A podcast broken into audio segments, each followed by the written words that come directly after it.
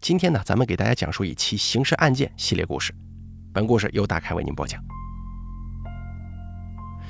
有人呢，在研究全球十大震惊世界的惨案当中，得到一个惊人的发现：不论是知名悬案黑色大丽花案件、乌克兰变态食人魔奇卡提罗，还是恐怖的 Hello Kitty 藏尸案等等等等，这些案子里的受害者绝大多数都是年轻或者年幼的女性。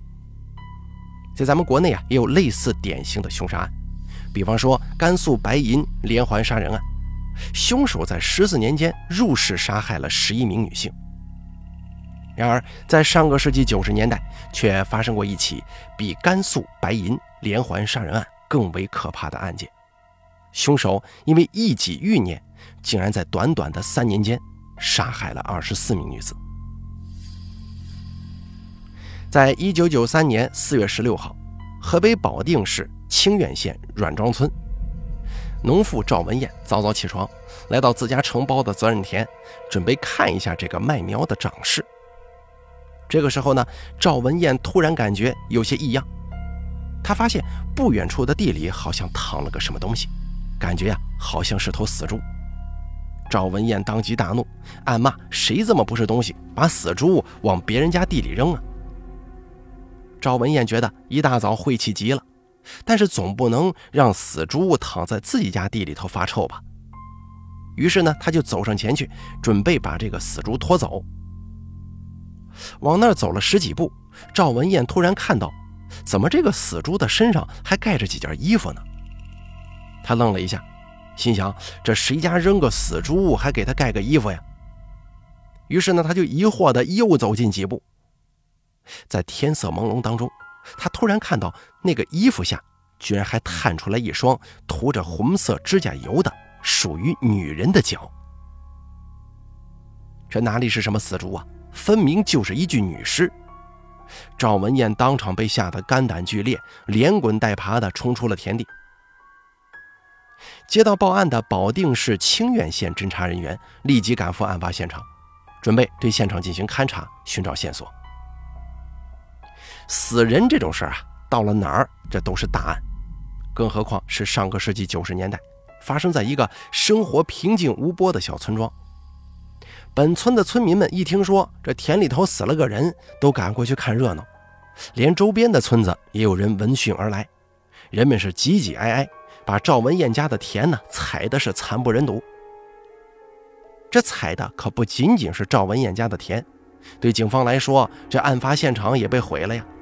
在周围再也找不到任何关于凶手的脚印或者其他线索。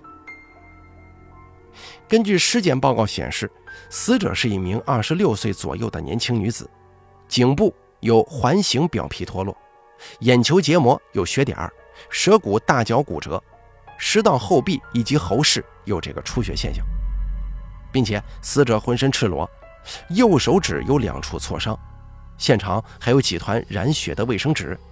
应该是凶手杀人后擦拭血迹所留。此外，法医还从死者下体提取到了男性的体液，私处还有两道撕裂伤。这种种迹象表明，此次凶案可以断定为奸杀案，且凶手对死者进行侵犯之后，再用异物将其束颈，活活勒死。死者死亡时间应该超过十二个小时了。大约在四月十五号下午的十八点到二十二点之间，现场只有盖在尸体上的几件衣物，没有发现其他的任何财物，包括首饰、钱包以及可以证明死者身份的证件等等等等。这名死者呢，年龄不大，但是从现场衣物判断，其穿着打扮并不时髦，比较符合乡村女性的穿着特点，应该不是城市女性。廉价老旧的衣鞋样式也表明死者生前这个经济状况并不很好。现场没有任何能够证明死者身份的线索，除了被害者衣服口袋上缝着的名字李夏群。根据这条唯一的线索，警方在保定市的当地报刊新闻发布了寻人启事，大街小巷也都张贴了告示。保定警方还向河北各市各县区的派出所发去了协查通报。经过不断的走访调查，最后，警方到手的数据是，各县区与死者类似情况的失踪人员共有十七个，与死者同名的人员共十九人，而范围一旦扩大到全国，失踪案件以及同叫李下群的人更是多如牛毛。这困难程度无异于大海捞针呢。警方既找不到凶手，也无法判定死者的身份籍贯。虽然几个月来案件毫无进展，但是警方丝毫没有放弃，仍旧开展调查。正当警方一筹莫展之际，一则噩耗传来，再次惊动了所有人，因为又一具女性尸体被人发现了。一九九三年八月三十号晚上七点钟，一名司机在驾车路过宝恒公路清苑镇的时候，下车来到东边一处玉米地解手。他刚拉开裤链，就闻到了一股类似臭鸡蛋的腐烂臭味那股子味道久久不散。于是呢，他循着这股臭味往地里走了四百多米，赫然发现地上卧着一具女人的尸体。司机当场吓得魂飞魄散，立马驾车逃跑。足足冲出了几十里之后，惊魂未定的他这才报了警。再次接到报案的警方马上想到了上一起案件，他们迅速来到案发的玉米地，对现场进行侦查。警察还没有走进地里呢，就闻到了一股扑面而来的恶臭。又是一起惨无人道的奸杀案呢！死者衣不蔽体，几乎全裸，上下衣分别被扒至胸部以上、膝盖以下，颈部被死死地系着一条毛巾。尸体因为高度腐烂，已经面目全非，散发着阵阵恶臭。法医根据尸体的牙齿和骨骼判断，死者应为二十五岁左右的年轻女子，死亡时间至少已经超过十五天了，并且案发现场有搏斗痕迹，多枚掉落的纽扣，大片被压扁的玉米杆，都表明死者在遇害之前曾经进行过挣扎反抗行为。但最终啊，因为男女体力上的悬殊对比，惨遭杀害。跟上起案件一样，现场的财物证件全都不翼而飞。尸体旁边散落着行李箱，令在场所有人震惊的是，里面居然还夹杂着不少婴儿用品，还有冬季的棉袄。警方立即出了一身冷汗，他们意识到死者生前很有可能还带着小孩子。如果死者真的带着小孩，那么凶手极有可能在把他杀害之后，把小孩带走了。孩子的处境会如何？所有人都不敢细想啊。根据此案的线索，警方再次通过各种媒介渠道发布寻人启事。因为现场的行李箱内有着大量的过冬衣物，警方认为死者应该是带着孩子来保定探亲，顺便居住一段时间的。那么本地就可能有死者的亲友。果不其然，三天以后，一个面带焦急之色的男子冲到警察局，称死者极有可能是自己的妻子。该名男子名叫任立文，在这边工作，他的妻女目前已经失踪了半个多月了。警方立即带男子去认尸，尽管尸体已经面目全非。但是，作为朝夕相处多年的夫妻，又怎么会认不出来呢？任立文只看了尸首一眼，就失声痛哭起来。那正是他失踪已久的妻子呀。第二具女尸的身份确定了，该名死者姓童，河南信阳人。八月十四号，带着一岁半的小女儿陈辉，打算来这个望都县探望丈夫，所乘坐的二四六次列车。于十五日凌晨一时抵达保定火车站，但任立文的信息误差，直到十五日下午才得知妻子早就到了火车站。他赶到火车站的时候，却不见妻女的踪影。此后半个多月，更是联系不上他们。在此期间呢，任立文发动身边的朋友、同事四处寻找妻女下落，最后面临如此惨状，任立文几乎崩溃。他哀求警方一定要找到女儿。陈辉。根据保定火车站检票员回忆，曾经有一对母女在火车站大厅徘徊了好几个小时，似乎是在等人来接。不过呢，过了午后，检票员就没有再见到他们的身影了。在综合童某死亡的时间来看，警方可以确定，就是那个时候凶手把母女二人骗走，之后带到玉米地实施侵害。不过棘手的是，凶手可能与这个童某素不相识，无从寻找。不过目前唯一的线索就是任立文失踪的女儿小陈辉。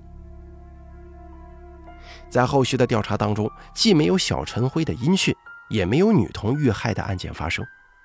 不过，警方的心始终没能放下来，因为不久之后，第三起案件又出现了，死者同样是浑身赤裸的年轻女性。更为恐怖的是，案件接二连三的发生，仅短短半年间，清苑县还有新城县连续发生了六起奸杀案，作案手法如出一辙，凶手是越来越猖狂了。保定区被恐怖的氛围笼罩，这里的居民，尤其是女性，无不人心惶惶。就在人人自危之际，一个女人的报案让警方看到了案件的转机。在易县，一名叫做汪丽的女子来到派出所报案。汪丽是外地人，来河北保定找工作，在火车站的时候啊，遇到了一名中年男子。这个男人告诉他自己有一个厂子在招工。汪丽一看这个人外表比较憨厚老实，略微一思索就跟着他走了。可没想到，该男子带他去了郊区之后，竟然凶相毕露，对他实施了多次侵犯，事后还想杀他灭口。汪丽假意顺从，之后侥幸逃脱。在对汪丽私处的提取物进行检测对比之后呢，警方可以确认，对汪丽下手的与此前连环案的凶手正是同一人。汪丽给出几个关于凶手的重大线索，他描述出了凶手的样貌和体态：小眼睛、单眼皮、农民打扮，看起来特别老实。其中罗圈腿是个特别重要的明显特征。在掌握这些重要线索之后，警方迅速开展重点排查，尤其重点关注罗圈腿的中年男性。终于，十一月三号，警方在火车站锁定一名嫌疑人。无比符合凶手特征。该男子叫吴建臣，身穿一条女士长裤。警察问他来干什么呢？男子眼神略带慌乱地回答说：“自己是个修鞋匠，来这边进鞋皮子的。”警察狐疑地看着他，要对他进行开包检查。男子打开包之后呢，只见包里放着一团电线。你想，声称来进货的鞋匠，这包里没有鞋皮？却放着电线，答案已经不言而喻了。该男子具有重大作案嫌疑。警方当场对其进行抽血检测，整个过程当中，吴建臣一直发抖，最后终于忍不住直接跪下，颤抖着承认自己杀了人，家里还养着一个小女孩，对自己的罪行也是供认不讳，祈求警方能够看在他自首的份上宽大处理。闻言之后呢，警察立即赶到吴建臣所说的家中，在猪圈旁边看到了一个蓬头垢面、衣着破烂的小女孩。小女孩对身后的警察浑然不觉，还专心地坐在地上玩土。当他回头看到被警察压着的吴建臣之后，竟然脱口喊了一句“爸爸”。这正是任立文失踪的小女儿陈辉。带队的副队。再也忍不住，上前一把把孩子抱入怀中。凶手吴建臣，河北礼县东辛庄村人，小学文化的他打小就心理变态，尤其喜欢偷窥妇女洗澡。他呢曾经被父亲狠狠揍过几回，可是仍旧不改。长大之后啊，又因为偷窥女厕所、猥亵妇女等罪名锒铛入狱，被判了好几年。出狱之后，仍旧死不悔改。他平常表现的实在是太老实、太正常了，同村的人都以为这个流氓在监狱里改造好了，还娶了个老婆，过起了小日子。而他的妻子其实也曾经是他的猎物之一。吴建臣对外的工作是一名鞋匠，而他每次外出进货，实则呢都是去寻找作案目标的。一九九零年，贼心不死的吴建臣把一名妇女诱骗至郊外强奸。事后害怕对方报警，自己实在是不想再坐牢了，于是索性一咬牙把对方杀死灭口。受害者与吴建臣只见过一面，因此呢，警方没有找到太多线索，就这么给吴建臣侥幸逃脱了。之后，吴建臣尝到了甜头，再也压制不住心中的欲火，胆子就越来越大，又开始行凶作案。在三年多内，竟然连续作案二十八起，总共杀害二十四人。一九九三年，吴建臣把作案地点改到了保定。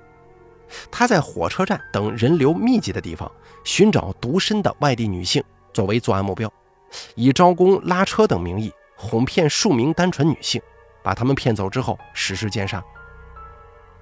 在杀害任立文的妻子童某之后，吴建臣把童某的女儿小陈辉给带走了。而他养着小陈辉根本不是出于好心，而是为了找到合适的时机卖给人贩子。他对妻子谎称，小孩是一千多块钱买来的。在被警方抓获之前，吴建臣已经联系好了人贩子，准备把小陈辉卖个好价格。如果警方再晚一步，孩子就会被卖到不知哪个偏远的山区角落，后果不堪设想啊！好在这个残害了几十名女性的魔头终于落网，孩子也被解救出来，送回了父亲身边。